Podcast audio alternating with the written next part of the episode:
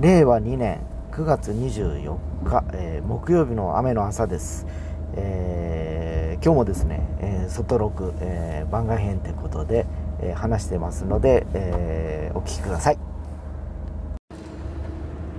はい、えおはようございます、え今日はですね、えなんか朝から雨で、え交通機関が乱れてるようでですね、えまた今日もですね、家族を送って、えー、近くの駅まで来ております。えー、本当あの、多分台風の影響もあんのかな。えー、九州の方もですね、ちょっと今雨がずっと降り続いておりまして、えー、なんかこう、朝からなんとなく、なんか重たい朝ですかね、今。で、あの、その駅の近くの今、コンビニにいるんですけど、まあ、ここはやっぱりあの、こういう時ってやっぱり大盛況でですね、えー、人はたくさんいますね。で、この7月からですよね、あの、レジ袋を使わなく、あの、に有料化と、いうことが始まったかと思うんですけど、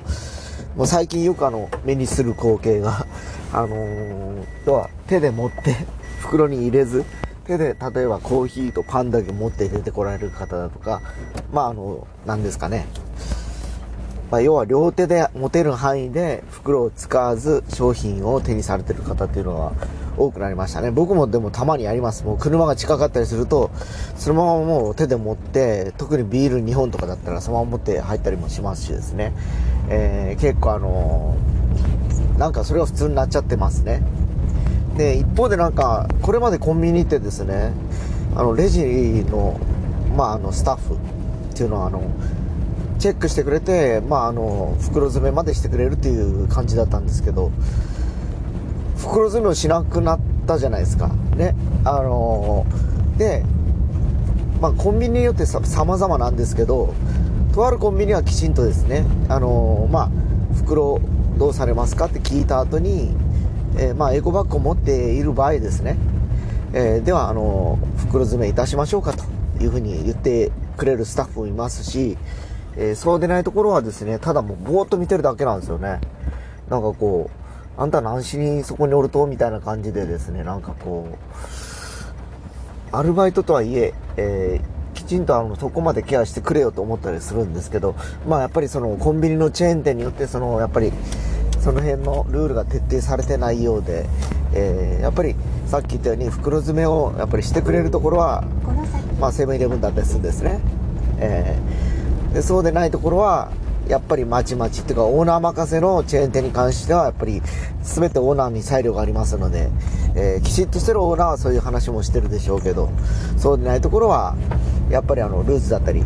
してるような感じですかね。まあ本当あの今年はあのコンビニもですね、えー、コロナ禍で要はほら時短営業だとかまあコロナウイルスが流行る前から結局24時間がいかがなものかというふうに言われてたさなかですね、えー、まあ、今回コロナウイルスが、えー、これだけこう流行って、えー、で営業時間もいろんなところで短縮っていうモードが結局、あのその流れに乗った感じでですね、えー、じゃあ、あのまあ、僕の家の近くっていうかよく行くコン、あのよく行くあの通りにあるですね、えーファミリーマートとかもですね、9時を回ったら閉まってたっていう時期が4月ぐらいかな、5月ぐらいかな、やっぱありましたね。まあこれも今まで僕もあの、コンビニエンスストアこれだけあの、過去にはですね、取引先としていろんなコンビニエンスストアのバイヤーとかと、東京本社の方々とですね、話をしてきた中で、えー、各社ともに当時は僕らは結局365日24時間働いてると。っていうふうにそれを自負するというのがそういうスタンスだったんですけど、もうやっぱりそれもこの時代の流れといいますかですね、えー、やっぱりこうずれてきてるのかなという感じですかね。まあやっぱり人手不足という部分もあったりだとか、さっきも言ったように、まああの、そういうふうに、あの、なんて言いますかね、営業に制限をかけられてしまうと、どうしてももう、なんて言いますかね、えー、そんなに収益も上がらないんで、えー、光熱費だとか、固定費をかけて営業するというリスクをどこまでそのオーナーが担えるかというところに担えるかというところになるかと思います。で今日はですね、えー、そういうあの車に乗って今あのちょっと送ったついでに我が家の近くに実は安いガソリンスタンドがございましてですね、まあ、我が家の近くというか福岡に何店舗あるのかな？僕が知ってる限りで4店舗ぐらいあってですね、えー、そこをあのたまにあの最寄りの、えー、自分がいる、えー、位置によっては最寄りのあのそのスタンドに行くんですけどもともとはですね、え看板が S の看板が上がってたんですよ。で、よくあの、見られる方いらっしゃるかと思うんですけど、一緒にドトールが併設されて、されてたりだとか、隣に、それこそセブンイレブンがあったりするような、まあ一角なんですね、これがね。えー、ガソリンスタンドを核とした、その、なんか、なんですかね。まあよく言う、あの、合同の商業施設ではないんですけど、ガソリンスタンドを核とした、そういうサービスステーションの、こういう、ね、いろんな喫茶ができるとか、あるいはコンビニがあるとかいう、うまあ区画が最近ちょっと入り出しましてですね、えー、そのエストが、えー、もう看板がなくなっていてですね、今はもうエネオスに変わりましたね、ほとんど。で昔は本当ですねモービルがあったりだとか昭和シェルがあったりだとか出光があったりだとかエストがあったりだとかもうたくさんのですね石油会社があったと思うんですけど今もうほとんどエッソですよね多分。見ないですねモービルとかですねあんまり。昭和シェルもちらほらっていう感じで。もうほぼほぼこのエネジェットというかもう何ていうんですかねエネオスグループがまあ牛耳ってる感じがするんですけどここももともとそのエストの看板がエネオスに変わってということで、え筐体はそのままみたいな感じなんですけど、ここがですね、えっ、ー、とね、なんだろう。行くとですね、まず一元で行くと、えっ、ー、と、なんか、メール会員かなんかに入るとですよ、QR コードをもらえるんですね、なんかね。で、お店に行ってもそうなんですけど、ガソリンスタンドの機械の横にその、ちっちゃいあのパウチされた、その、バーコードが書いてあるカードがあってですね、それを持ち帰ると次回から3円引きとかいう感じなんですね。で、さらにそれを、えー、さっき言ったメール会員になるとですね、毎週だったかな、毎月やったかな、あるいはあの定日、決まった日に、例えばレディースデーだとか、えー、まあ例えば行楽の前の木曜日とか金曜日とかになると、えー、大幅に10円引きとか5円引きとかですね、いうセールをやっちゃうんですね。で、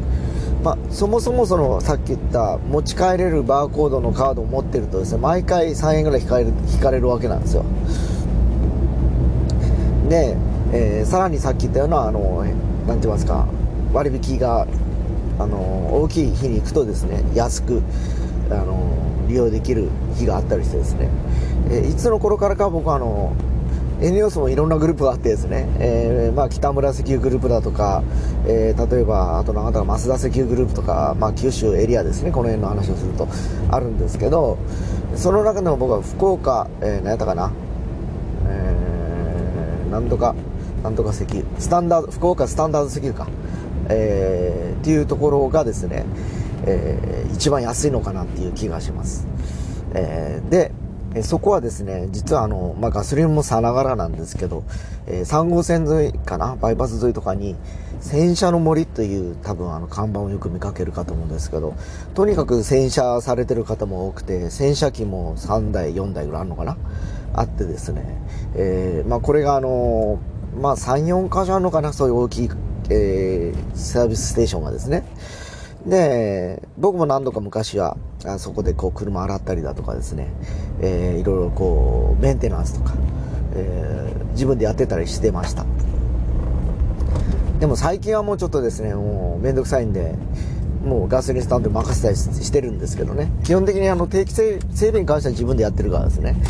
あのまあディーラー任せでやってたりはする部分があるんですけど、まああの、今はもうあのちょっと楽をしてガソリンスタンド任せる。まあ一頃あの自分であの行ってですね洗車して拭き上げて掃除してっていうのをやってた頃もありました、えー、多分また一時したらですねそれをやりたくなるんではなかろうかと思います。まあ、まだあの今はちょっとやりたくない気分というかさちょうど暑かったからですね夏ね。暑かったからやってないだけでよく考えたらこれからの季節はちょっと涼しくなるので、えー、またですね、え、再開しようかなと思ったりもしてるんですけどまあそういう意味でですねガソリンも安いっていうのと同時に、えー、そういう洗車するスペースもすごくあのなんか広くてですね、えー、いろんな方々が来られてて、まあ女の子たちもですね、来てやるぐらいだから、結構なですね、あのー、なんですか、洗車をする、え、設備は整ってたりするんですね。いろんなあの、付近だとか、付近っていうか、雑巾とかあります。吹き上げ用のタオルとかも全部もうあってですね、えー、まあ、例えば車であればあのホイールを磨くあのブラシだとかそういう洗剤とかも特製の洗剤とかも用意されておりましてですね。まあ本当あのちょっとした、え車好きっていうかあの綺麗好きな人にはいいのかなっていう感じですかね。で前も一回そういう話でガソリンスタンドの会があったかと思うんですがその時もその福岡スタンダード石油に給油に来ました。ですでに今9時半という時間でありながらレーンがですねここいや18あるんですよ。今から入りますけどもう半分以上レーンが埋まってます。今日雨ですよ。よいしょ。ということで、えー、ちょっとガソリンを入れたいと思いますので一旦終了をいたしたいと思います。はい、えー、今ガソリンを入れてきました、えー、110円って安いんかなレギュー。わかんないですけどね。基本的にあのいつも僕あの自家用車ファーストカーはですね廃屋なんでですねまあ130円ぐらいかなというイメージを持ってはいるんですけどまあレギュラーはまああの日頃乗る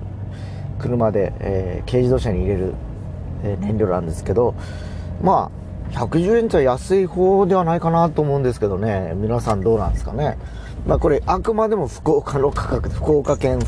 の価格です、えーえー、おそらく佐賀県とかとまた若干違うと思います。ちょうどおとといですね、それこそあの、まあ、おばが亡くなって葬儀で久留米まで行ったんですけど、一瞬佐賀県をまたぐんですね。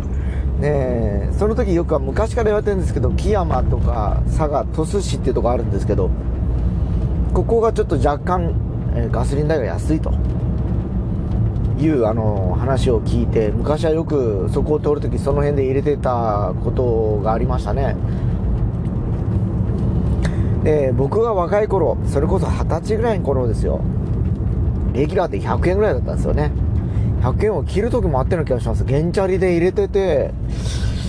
1000円分とかも絶対入らない。っていうかまあ大体まあ原チャリ5リッターぐらいしか入らないからですね。まあなんぼですかね。当時500円もあれば満タンとかいう感じだったんですけど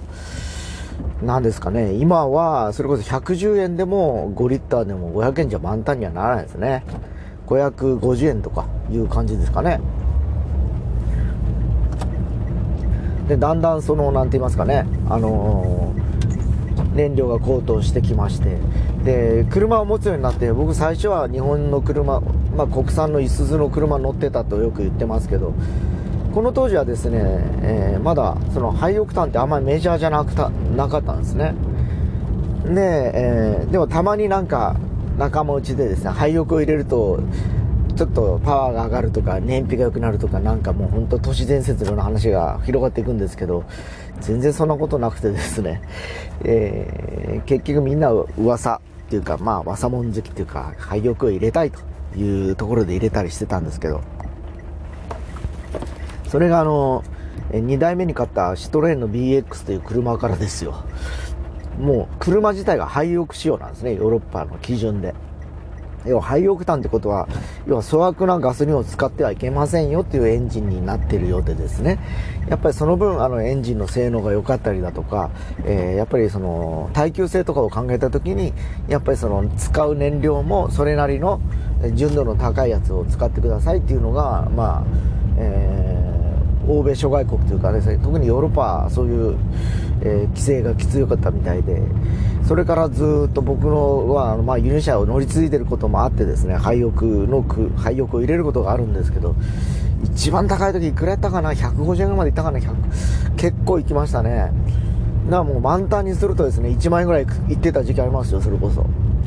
今はですね、そんな行かないですね。車自体も、まあ50リッターも入らないのかな、今の車は。だからせいぜい6000円ぐらいですよね、満タンに入れてもですね。で、当時に比べて、今の、そして最近の車はですね、えー、燃費が良くなってます。今僕の車はですね、実はあの、この軽自動車よりか、燃費がいいんですね、自家用車の方が。えー、ただ、さっき言ったように、燃料代が高いんで、結局月で消費する金額があんま変わらないですよね。えー、とはいえ、あの、普通の輸入車のくせして15、6キロは普通に走るからですよ。エアコンかけようが何しようがですね。昔の本当車に比べたら本当に性能が良くなったなっていう感じですよね。もう本当、あの頃のね、えー、まあ、昔のスポーツな、スポーツカーなんかをリッター4とか5とかいう、とあるね、ロータリーエンジンを積んだ車とか、そんな感じでしたもんね。だからそんなこと比べると、今もうね、えー、だいぶその燃費が良くなってきてるというのと、まあ、ここ10年ぐらいはそのハイブリッドカーとかが台頭してきてですね、ガソリンスタンドの経営もちょっと、やっぱり、なかなかこう立ち行かなくなってきてるとこもあるみたいでですね、えー、様々な、あの背景があるのかなって気がします。まあ、ゆくゆくその、この化石燃料というのは将来なくなると言われてますので、もうすでに、えー、EV といって電気を使ったですね、エネルギーの、自動車が出てきておりましてですね、えー、まあこれからどこまでそれが普及していくかなっていう感じはしてますね。えー、どうしてもまだあの、状態っていうかですね、車自体が、えー、まあ数が少ないっていうのもあって、普通車の約倍ぐらいしますよね。今のあの EV の車ってですねでまあエコカー減税だどうだっていうふうに言われてますけどやっぱり今このさほど収入収入が上がってない環境の中でですね400万とか500万近い EV の車を買うかって言ったら買えないですよね。なかなかですね。でやっぱりあの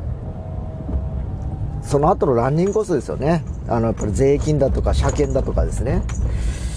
もうある意味ガソリンとかですね何て言いますかね、えー、今までの車は車検制度っていうのはそのままでいいと思うんですけどもう EV ってもう家電に近いんで5年に1回とかでいいような気がするんですけどね車検とかですね。でブレーキとか消耗費はもうガソリンスタンドで年に1回ぐらい点検すればそれでいいのかなって気がしたりはしてますよなんか。もうほとんど機関を使わないエンジンっていうかモーターで動くだけですからね。検査と言われてもまあ結局はあの交通安全っていうか安全のために車検っていうのがあるのかもしれないですけどもう定期点検は本当今あのサービスステーションでできちゃうからですよそっちがまああのみんなほらわざわざ車検を出してどうのこうの台車借りてとかいう手間暇もかからないしですねやっぱあのそっちがいいなっていう気がしますね、僕はですね。まあ、なかなかですよ。でも本当あの、そういう感じでですね、えー、車を維持してですね、えー、まあ、維持しなきゃいけない家庭環境の人もやっぱいると思うし、その地域環境もあると思うんですけど、なかなかね、えー、まあ、この EV が出てきて、あと5年、10年経った時に、えー、その車自体が300万台あるいは200万台とかいうふうにやってくるとですね今よりも絶対普及はするでしょうし、え、そうなった時にやっぱりさっき言ったような車検の制度ってこのままでいいものなのかどうかなという部分がどうしてもありますよね。まあ、やっぱもうあの所有欲というのが若い子たちはないからですね。車とかに関してですよ。まあ家とかもそうですけどね、僕らのやっぱり上の世代の方々っていうのは、まあ我々もそうなんですけどね、やっぱり車を持って、え、そのなんていうかな、自分のあの、生活の水準を上げるっていうかですね、なんかこう満足度を高めるとか、えー、あるいは家を持って持ち家なんですという、要はステータスですよね。えー、車を持つ家家を住む家を買うとかですね、えー、まあそれに乗っかって僕も家も車も買ったりしてたんですけどなんかなーっていう感じでなんかこう最近はですね、えー、それが正解だったのかどうなのかなっていう感じに追いやられてしまいますねやっぱりどうしてね。まあそれこそ娘たちの世代に言わせてみるとそんなのにお金使ってちょっと何なんっていう感じですよねなんか。おかしいじゃないというふうにやっぱり言いますもんね、えー、なんかもっと普通に、えー、その自分がも生きるためにというか日々の生活のためにお金使ったらいいやんとかいう感じなんですよ。やっぱり最近の子たちっていうかまああのそれだけあのな時代のあのまあ、時代が変わったことによってですね、そこの、まあ、リアルに生きてるど真ん中の世代の子たちっていうのは案外僕らよりかやっぱり現実に、あの物事見てる気がしますねやっぱり。どうしてもやっぱり僕ら夢例えば車を持つのが夢家を買うのが夢とかですね。えー、例えば海外旅行にお金を稼いでいくのが稼お金を稼いで海外旅行に行ったりだとかね、えー、するのが夢とかあったんですけど。まあ本当そんな夢とかは夢なんだってことなんでですね、えー、描くことすらナンセンスだっていうのが今のご時世の、まあ、空気、空気感っていうかですね、そんな感じがしますんでですね、うん、はたまたね、えー、まあさっき車を通じていろんな燃料の話だとか、この維持費の話をしてきましたけど、うん、まあ僕らも古い世代の人間の類にこれは入るんだろうなと思います。この感覚を持ってる以上はですね。えー、まあ、あの、いつになったらこの感覚が消えるのか、はたまた、まあ、今の僕らの先輩方々がクラシックカーとかを何台も所有して乗っていうように、あの、ああいう多分人種に先々なってしまうのかなと思ったりしてますね。